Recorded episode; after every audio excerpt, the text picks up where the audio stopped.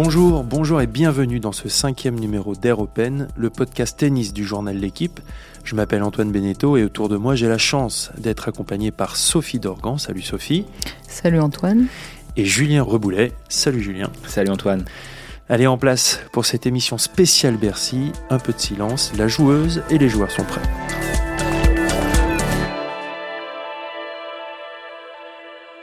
Alors, messieurs, dames, qu'est-ce qu'il rend ce tournoi de Bercy si spécial Sophie ah, J'ai une, une, idée et on peut partager cette idée, Julien. Pour moi, c'est les bonbons Haribo au, au Player Lounge. Alors c'est vrai, mais par contre tu les partages pas beaucoup pendant le tournoi, ça il faut le reconnaître. Mm, là tu es dans le mensonge le plus total. je, suis, je suis très généreuse au niveau Haribo.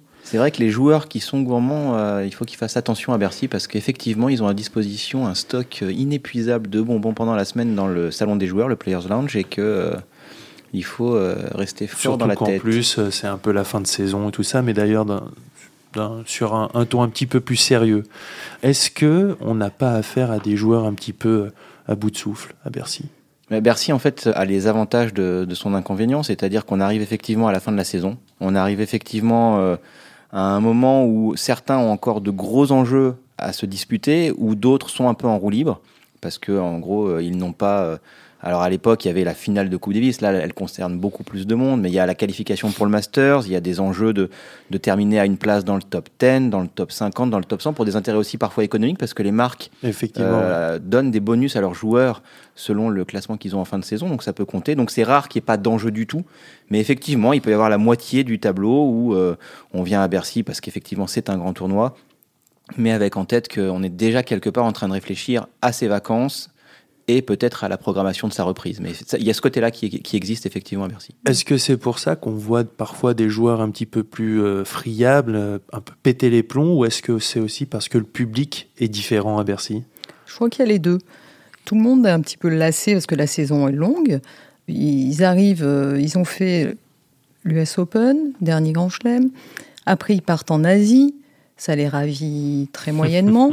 ils reviennent en indoor arrive en effet cette, cette, fin de saison et Bercy n'est pas la fin pour tout le monde. Oui, c'est vrai. Et le public de Bercy est, comment dire, euh, entre exigeant et, violent parfois. Oui, c'est vrai. Parce que il est, il est très exigeant parce qu'il veut du spectacle. Il n'est pas forcément exigeant en termes de qualité de jeu, mais il veut du spectacle. C'est une salle de spectacle et les gens veulent du spectacle.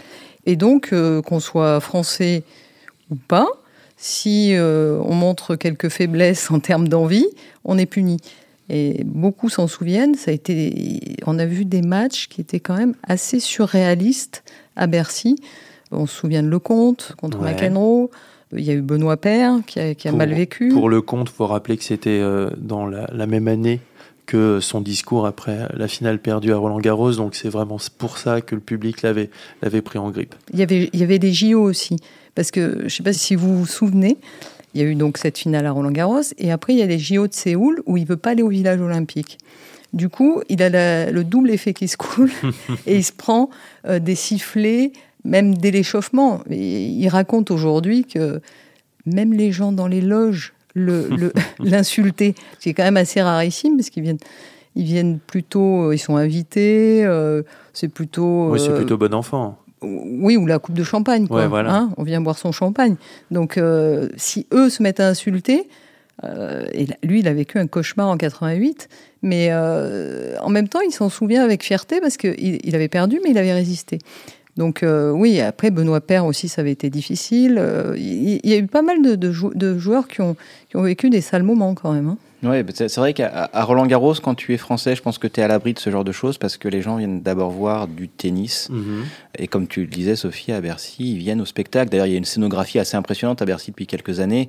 C'est un tournoi qui a, qui a, connu un vrai passage à vide au milieu des années 2000, qui a été bien relancé justement sur le plan de, du show à l'état pur, c'est-à-dire qu'il y, a des jeux de lumière, il y a des animations sonores. Je crois qu'il y a il y a chaque année une animation musicale particulière avec un DJ ou quelque chose comme ça. Il n'y a plus, je crois, mais Il y a peut-être plus maintenant, mais il y a, d'autres Est-ce choses. que, est que le fait que la, la salle se soit modernisée, est-ce que ça a joué dans, dans le fait de relancer ce tournoi? Alors ils ont, ils ont réussi effectivement, euh, je trouve, une très belle rénovation parce que alors, Bercy était connu pour ses fameuses barrières rouges Ouais. métalliques. Il y avait un côté très années 80 euh, Qu'on aimait bien d'ailleurs. bah, qui, avait son charme, Ouais. mais qui, qui, qui, qui allait très bien justement avec cette ambiance euh, un peu titi parisien où euh, il Mm. n'y a pas trop de respect. On n'est pas du tout à Wimbledon, hein, alors très très très loin.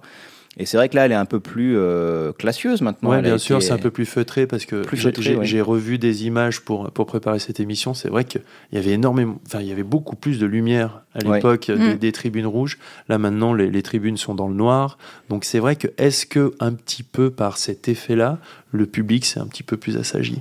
C'est possible, mais je crois qu'ils sont prêts à s'enflammer. euh, on pardonne pas le moindre jet de raquette. C'est pour Oui, ça c'est que, vrai. pour en revenir à Benoît Père, alors c'est pas d'hier, ça date de 5-6 ans. C'était en 2013, 2013. ouais. 2013, Contre il avait fini lui-même par dire que c'était un public d'abrutis, tellement il n'avait pas supporté euh, d'être accueilli comme ça. Et euh, c'est vrai que dans l'histoire de Bercy, il y a eu très très peu de cadeaux, même Ouais. pour des grands joueurs euh, qui se faisaient siffler. euh, il y, a, il y a eu un exemple assez marquant, c'est quand même un vainqueur du tournoi qui se faisait siffler à chaque fois qu'il faisait un ace euh, en chemin pour la victoire. C'est Goran Ivanisevic Ouais. euh, au début des années 90, en 93 je crois, il joue contre Medvedev et Mm. il fait trop d'ace et le, public ne supporte plus ça. plus. ouais. Donc c'est terrible de faire son boulot le mieux possible et de se faire siffler pour ça. Donc il y, y a eu des scènes comme ça assez mythiques. Cédric Pioline aussi Bien sûr. A adressé un bras d'honneur à 96. 96 ouais, à quelques spectateurs qui, bah, qui le maltraitaient un petit peu depuis le bord du terrain. Ouais, quand il, il perdait, il a perdu contre Kafelnikov à l'époque. C'est amusant parce que sur le match d'Ivazinovic, je regardais un petit peu les archives. Et euh, donc, on parle des aces, il se fait siffler à cause des aces. En fait, il en fait 27. enfin, et 32 services gagnants, c'était pas mal quand même. Mais au-delà de ça, le débat à l'époque, c'était est-ce que les surfaces sont trop rapides? Ouais. Et aujourd'hui, on se demande si c'est pas trop lent, en fait. Souvent, on dit il y a plus de surface rapide euh, sur le circuit. Et à l'époque, euh, c'était, euh, je crois qu'il y avait une réunion après au Master en Mhm. 93 pour, di- pour dire il faut ralentir parce que des Ivazinovic, on peut, on va pas pouvoir supporter ça longtemps. C'est vrai que depuis, ils ont quand même beaucoup uniformisé les, vitesses, les surfaces. Donc on est français, on n'est jamais content, c'est normal. On a parlé des côtés un petit peu négatifs, parlons des côtés positifs. C'est aussi un tournoi qui réussit aux Français, euh, le tournoi de Bercy. Ah bah, c'est de très très loin le Masters 1000 qui réussit le mieux aux Français. Depuis que la, la catégorie a été créée en 90, Mhm. Euh, le tennis français n'en a gagné que 6, c'est pas énorme, dont la moitié à Bercy. Et il y a eu 22 finales en Masters 1000 sur cette même période, dont euh, un tiers, quasiment 7 à Bercy. Donc c'est effectivement l'endroit où les Français se débrouillent le mieux. Pourquoi? Parce que c'est là qu'ils sont le plus nombreux, parce qu'il peut y avoir aussi les wildcards qui Oui, viennent un peu renforcer les troupes. Et puis parce que euh, bah, c'est des conditions de jeu qui, Ouais. qui ont bien correspondu à, à certains d'entre eux, notamment les vainqueurs que sont euh, Guy Forget en Ouais. 91, euh, Sébastien Grosjean en 2001 et, Mhm. et Joe Wilfried Tsonga en 2008. Voilà, Deux finales pour Gaël Monfils. deux finales pour Gaël Monfils, une autre pour Tsonga, une autre pour Forget, pour faire le, le tour de la question. Et euh, avec, pour certains, notamment Gaël Monfils, à une période, la, la- la- la volonté de briller. En fait, en fait, il se sentait plus chez lui à Bercy Ouais. qu'à Roland-Garros, puisque c'est juste à côté de là où il a appris le tennis, dans le 12e arrondissement, et, et que, c'est une salle qui lui, qui lui parlait beaucoup. Un peu moins ces dernières années, mais en tout cas, à une époque, il adorait jouer là. C'est même là, je me souviens qu'on l'avait vu un peu exploser contre. Il, il était sorti des qualifs et il avait, ba- il avait battu Thomas Enquist au, au premier tour. Il avait fini l'année numéro 1 mondial junior, c'était en 2004. Et il bat euh, Enquist. euh, Après, il avait explosé, bien sûr, en, en 2005. Mais je me souviens vraiment où euh, bah, c'est là-bas qu'il était euh, vraiment apparu aux yeux du, du public français. Il, il adorait. Je- je- c'est c'est bizarre d'en parler au passé d'ailleurs, parce que je ne sais pas où, est, où se situe la cassure pour, pour Gaël, mon fils, parce qu'il adorait jouer à Bercy. Ouais, c'est vrai. Et, et depuis quelques années, il vient plus. Bon, il y a eu des blessures, mais il n'y a pas que ça. Il y avait toute sa famille, on se souvient de, il faisait venir la moitié des, tribunes, c'était sa famille. Enfin, j'exagère un peu, mais c'était ses potes. Enfin, il y avait, une ambiance incroyable. Il adorait. Euh, il, racontait que il était venu en tribune, enfant, euh, euh, voir les matchs. Et là, depuis quelques années, ben, on le voit plus. Il, se cache un peu à Bercy. Il veut pas. on le sent mal à l'aise. Je sais pas pourquoi. Et il va pas y arriver bien lancé cette année, puisqu'il reste sur des résultats très, très décevants sur le circuit euh, ces dernières semaines. On va y revenir un petit peu plus tard dans, dans l'émission. Euh, je suis obligé d'en parler, moi, d'une, d'un point de vue un petit peu plus personnel. C'est vrai que c'est, euh, là-bas que j'ai même terminé ma collaboration avec, avec mon frère Julien, où il a fini sur une demi-finale en Masters 1000 après avoir battu Marine Silic en quart de finale. Donc c'est vrai que même pour moi, c'est un, un endroit très particulier. Il avait aussi battu Roger Federer, numéro un mondial. Donc c'est vrai que ça a aussi souri pas mal à, Julien et, même à d'autres joueurs. Michael Laudra avait fait euh, demi-finale. Demi euh, donc euh, vraiment, c'est un, tournoi qui, réussit aux Français. Et on espère que cette année, peut-être, ben, on ne sait pas, peut-être Gaël, mon fils, on, y reviendra tout à l'heure, mais peut-être qu'il va aller chercher le, Masters là-bas. Enfin, il, est loin, on verra. Notre deuxième catégorie dans cette émission, c'est le point sur les sur les GOAT, sur les, les, trois monstres et même les quatre monstres, parce que j'ai envie de revenir sur Andy Murray euh, et son titre à, à Anvers la, la, semaine dernière contre, euh, contre Stan Wawrinka, qu'il a battu en 3-7 en finale, euh, neuf mois, je crois, après sa dernière opération euh, à la hanche. Ben déjà, qu'est-ce que ça vous évoque, ce, ce retour? Un respect infini, j'ai un respect infini pour ce qu'il est en train de faire parce que sincèrement, euh, j'étais en Australie, à Melbourne. Oui, on l'avait quitté en larmes là-bas. Oui, il était en larmes. On pensait tous, et lui le premier, que c'était la fin. On se disait, euh, il aime tellement le tennis, faire son deuil, ça va être terrible. Jamais un joueur n'a pu revenir vraiment à un bon niveau avec une opération de la hanche. On se disait même, il faut qu'il arrête parce que là, pour la vie de tous les jours, il boitait, on le voyait boiter en, marchant euh, dans les allées. Il était, il était vraiment au plus mal. Et, euh, et là, il, revient. Je regardais jouer. Il joue pas forcément beaucoup plus. Il n'est pas plus agressif qu'avant. Il bouge un tout petit peu moins bien. Mais il a une telle volonté, une science du jeu qui est incroyable, une envie qui est débordante, qu'il y arrive. Alors après, c'est un ATP 250. Mais, euh, mais ça fait vraiment plaisir. Sincèrement, on se dit, euh, parce que souvent, on, les, on, on se rend pas compte à quel point ils aiment leur sport. Et ah, lui, et lui, euh, c'est monstrueux. Et en plus, il a été super drôle euh, lors de la remise du trophée. c'est vrai qu'il a, il pas perdu son humour, il a été parfait. C'est vrai que c'est un peu l'homme bionique maintenant. Et c'est intéressant, comme disait Sophie, euh, que ce soit Magnus Norman, Gustavo Kuerten, Leighton Hewitt, ils ont, ils ont jamais pu revenir à leur niveau après une opération. Ouais, les jurisprudences de, la hanche. Alors, est-ce que ça veut dire que c'était pas non plus la même époque? Est-ce qu'on a progressé sur ce genre d'opération et, et, sur cette articulation qui est très particulière et tellement sollicitée en tennis? Mais en tout cas, euh, la question qui se pose, c'est voilà, évidemment, GOAT ou pas GOAT. Euh, il est quand même très loin des autres. On Par dit qu'il faisait partie du Big Four, c'est voilà, ça que exactement. Je me suis permis. La question, c'est euh, est-ce qu'en jouant toujours dans cette filière-là, il va pouvoir faire encore quelque chose de grand en grand chelem? C'était ma prochaine question. Tu anticipes, Pardon, tu es fort. parce que parce que parce que on, se demande comment il s'est réveillé oui, au lendemain de sa finale. Voilà sans doute pas en très bon état, euh, parce qu'il y a beaucoup d'émotions aussi dans tout ça. Hein. Il y a énormément d'émotions. On l'a vu pleurer quand il, quand il pensait arrêter, on l'a vu pleurer quand il a regagné. C'est, il puise énormément. Alors l'adrénaline va être là pendant combien de temps et le porter jusqu'où ça va être. Euh, oui, après, après sur deux semaines euh, en 5-7 sur un grand chelem, c'est, c'est une autre histoire. C'est vrai qu'on mm. demande encore à voir mm. ce qu'il est capable de faire, aussi sur du tennis en outdoor, j'ai envie de dire, parce qu'en indoor, il y a, y a des points gratuit qui, plus, plus facilement. Donc euh, là, c'est vrai qu'on va voir, euh, bah, je pense, très vite euh, en début de saison 2020, quand il va jouer, je sais pas, peut-être Doha ou peut-être les tournois qui sont avant l'Open d'Australie. La TP Cup. Voilà, la TP Cup. On aura l'occasion d'en reparler, je pense. Mhm. Comment il va se, se comporter en, en tennis outdoor? Souvenir très sympa à Bercy avec Andy Murray, c'est quand il était devenu numéro un mondial à Paris, quand il avait gagné le titre en 2016. C'était vraiment la, la fin de. C'était une quête. On sentait vraiment. Il avait joué énormément toute l'année et il avait enfin réussi à le devenir. Je me souviens, il y avait sa mère dans les tribunes et tout. C'était assez, assez chouette. Donc, dans ce numéro spécial Bercy, je me. Je voulais le, citer. C'est peut-être un peu grillé d'ailleurs, cette période-là. C'est peut-être là qu'il mm. est allé, il est allé un petit peu loin effectivement, et c'est peut-être là qu'il s'est fait vraiment mal à la. Point GOAT, la place de numéro 1. Qu'est-ce qu'on va voir à Paris entre Nadal et Djokovic, sachant que quoi qu'il arrive, Djokovic va perdre la place de numéro 1 mondial après Bercy. C'est ça, Julien C'est ça, parce qu'en fait, euh, le système euh, est ainsi fait qu'au lendemain de Bercy, non seulement on remplace les points du Bercy d'avant par le nouveau Bercy, mais on enlève aussi les points gagnés au Masters l'année d'avant. C'est-à-dire que c'est au lendemain de Bercy que en fait, le classement ATP rejoint complètement le classement de la race. D'accord. Donc euh, Djokovic va perdre tous ses points du Masters et forcément repasser derrière Nadal, quels que soient les résultats de l'un et de l'autre à Bercy, qu'ils soient là ou pas d'ailleurs, ça ne changera rien. Ça ne veut pas dire que Djokovic ne finira pas l'année numéro 1, mais ça veut dire que la place de numéro 1, de toute façon, sera déterminée euh, à la fin du Masters pour, pour, cette, pour cette année 2019. Avec un enjeu euh, très intéressant pour Djokovic qui serait de, de, devenir le, premier, enfin, le deuxième homme et le premier depuis Pete Sampras à terminer six fois l'année numéro 1, c'est-à-dire de faire quelque chose de mieux que notamment Federer et Nadal qui sont à 5 et 4. Mais est-ce que vous ne pensez pas que finalement il y a cet enjeu pour, pour Djokovic, mais je ne suis pas sûr que Nadal Enfin, s'il si, est fini la, la, numéro 1, il sera très content. Mais se battre vraiment pour ça.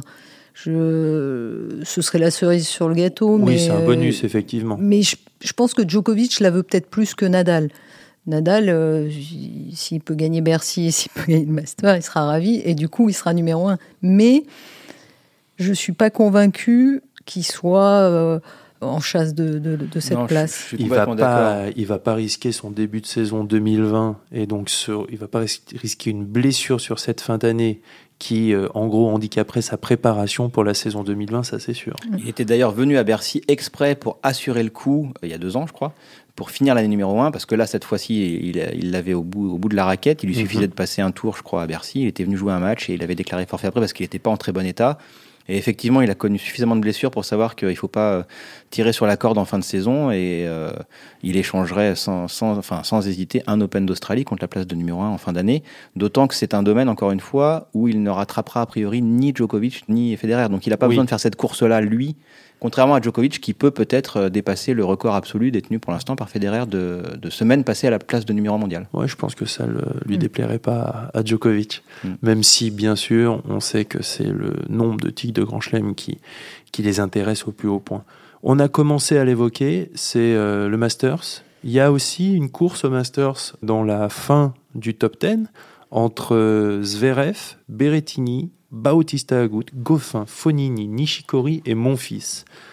Il faut rappeler que Gaël Monfils est très loin puisqu'il est à 2170 points et que Berrettini, qui est 8e mondial, est à 2525 points. Donc il faudrait vraiment qu'il joue très bien à Bercy et que Berrettini ne joue pas bien.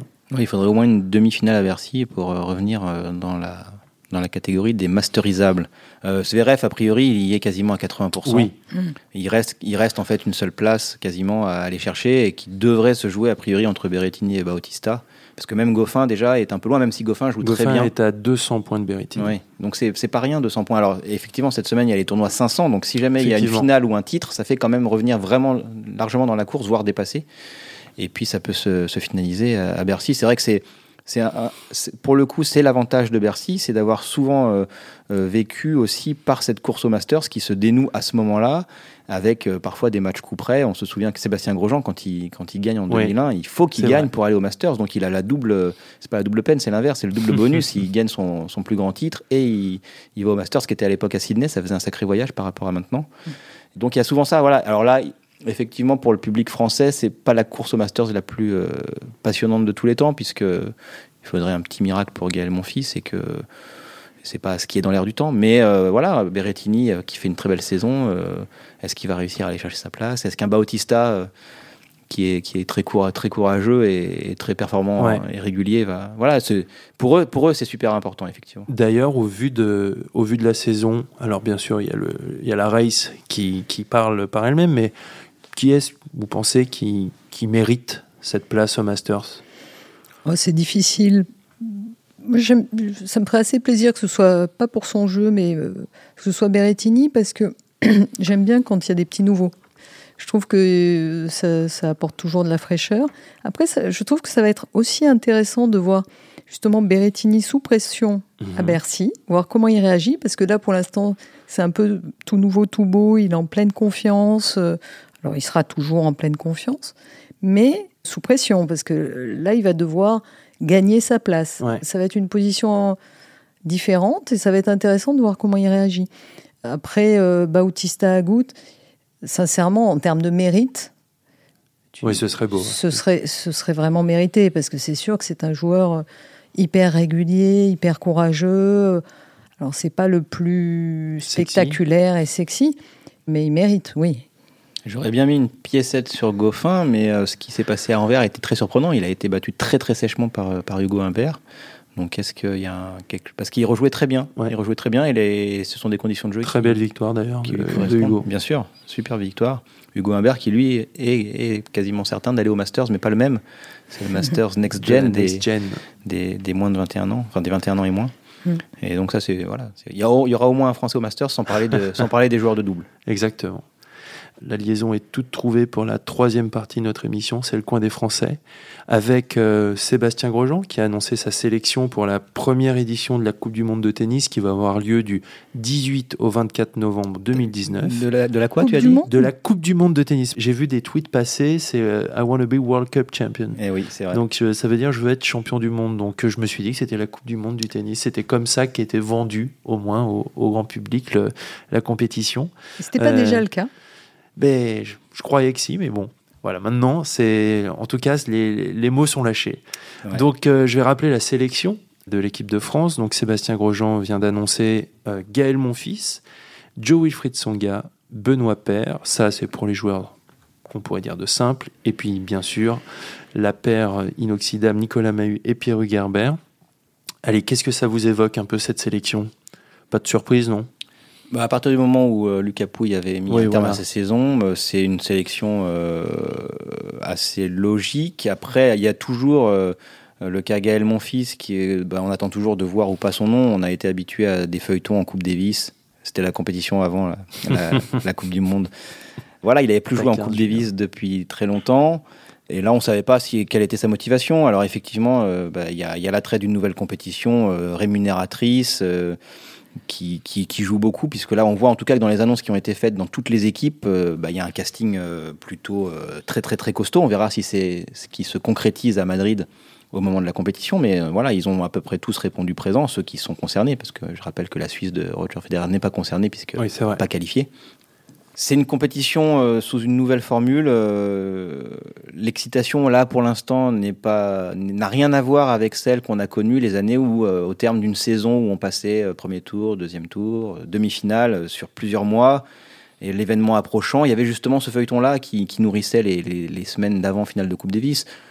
Là, l'attente, on va pas se cacher, elle est beaucoup moins grande. Est-ce que ce sera une grande réussite ou pas? On va pas présager du Ouais, truc, mais en sûr. tout cas, la montée vers l'événement, Non, mais c'est intéressant. D'un point de vue voir. médiatique, vous sentez vraiment que bon, il n'y a pas un, un énorme engouement? Après, je pense qu'on est. Il faut pas oublier notre pays. Oui, c'est vrai.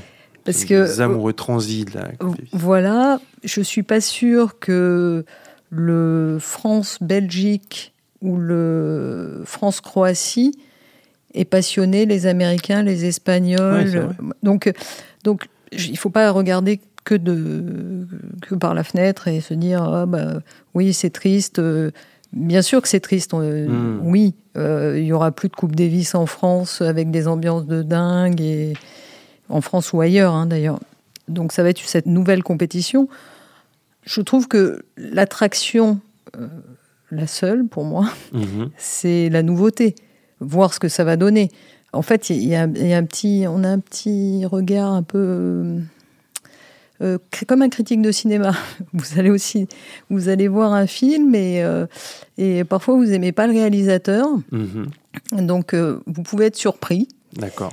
mais on part pas avec un a priori très favorable parce que parce que il y aura plus de 5-7 euh, l'ambiance je me pose la question là sur le premier match France-Japon à Madrid Ouais. je crains que ce soit quand même un théâtre un peu vide hein. Et puis on va rentrer un petit peu dans des, dans des comptes euh, d'épiciers à un moment donné pour savoir qui seront les deux meilleurs deuxièmes des six Voilà, on va, poules. Là, on, va, on va rappeler un petit peu Ouais. le, déjà le groupe de la France. Donc il y a la France, le Japon et la Serbie. Donc il y a tous les premiers de poule qui sortent et les deux meilleurs deuxièmes. Six poules de trois équipes, Mm. donc six premiers, six deuxièmes. On prendra les deux meilleurs sur le- la base des, bah, des, des résultats, du 7 avérage, Ouais. voire du jeu avérage, s'il y a des scores très serrés. Donc avant le dernier match, on va peut-être devoir compter euh, quel c'est. C'est un peu compliqué parce que tout pourrait se jouer, par exemple, sur euh, alors que la France mène déjà 2-0 contre le Japon, Ouais. sur le score du double France-Japon, où ils mettront les deux joueurs qui ont plus envie de jouer le double. Bon, voilà, il y a- tout ça a un petit côté euh, beaucoup moins magique que l'élimination directe euh, avec des publics en transe. Effectivement, comme disait Sophie, c'est sûr que la finale France-Belgique, elle n'a pas intéressé beaucoup en dehors de la France et de la Belgique, et que c'était le grand problème sur les dernières années de la Coupe Davis, et que c'est ce qu'ils ont voulu un petit peu résoudre. Mais la passion, on verra à quoi elle ressemblera sur le coup. Mais voilà, les poules, ça peut être un peu longuet. Les matchs à élimination directe sur les trois derniers jours, on, verra s'il y a un peu plus de, folie. Mais on va essayer d'y croire. Eh ben, dis donc, on finit sur une note un petit peu euh, dubitative. Mais euh, on, demande à voir, on en reparlera dans, dans le prochain épisode. N'hésitez pas à commenter, à vous abonner, à liker l'émission. Faites-nous part de vos remarques. Il ne me reste plus qu'à vous remercier de nous avoir suivis, puis à très bientôt dans un prochain numéro d'Europen, le podcast tennis du journal L'équipe.